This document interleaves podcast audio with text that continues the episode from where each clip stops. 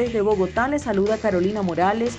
Iniciamos. Juez deja en firme fallo que exige prueba COVID a pasajeros para ingresar a Colombia. El juez 11 administrativo de Bogotá ratificó que los viajeros que ingresen al país deberán presentar los resultados de una prueba PCR negativa para COVID-19. Asimismo, los pasajeros tendrán que hacer cuarentena por 14 días en Colombia.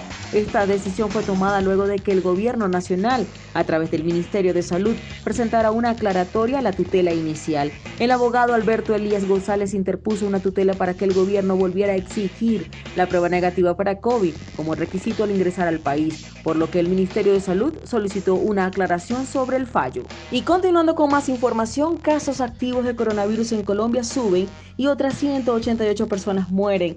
Más de la mitad de fallecidos no tenían comorbilidades. Bogotá reportó casi 3.000 contagios nuevos de COVID-19. Ya son 1.233.115 recuperados. Por su parte, el Ministerio de Salud indicó que del total de 1.343.322 infectados con COVID-19 en Colombia, hay 69.753 casos activos. En las últimas 24 horas se registraron 9.233 positivos para coronavirus.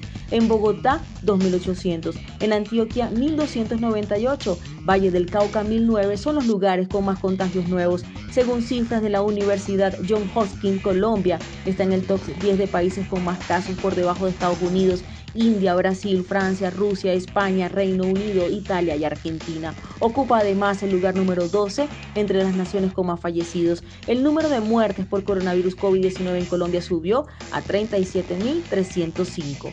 Y finalizamos con esta información, nadie se va a quedar sin vacuna contra el COVID-19, así lo promete Iván Duque. El proceso de vacunación iniciará el primer trimestre del 2021, gobierno aún no se ha referido a los 10 millones de dosis que comprará Pfizer. Hasta el momento, la resolución 2327 del Ministerio de Hacienda es el documento que oficializa los recursos de Colombia para comprar las vacunas contra el coronavirus a la farmacéutica Pfizer. Esta compra hace parte de las negociaciones bilaterales que adelanta el gobierno no solo con esta, sino con otras cinco compañías y que además debe contar con la aprobación por parte del INVIMA para su distribución del medicamento en el país.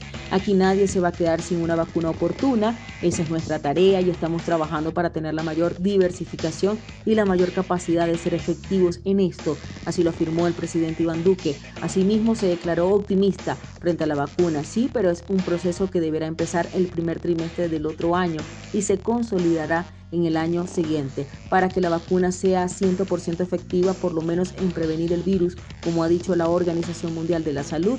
Hay que esperar a la segunda dosis, recalcó el mandatario, y mientras espera la llegada del medicamento, los expertos dicen que se debe trabajar desde ya en el sistema de monitoreo y seguimiento a los efectos que pueda tener su aplicación.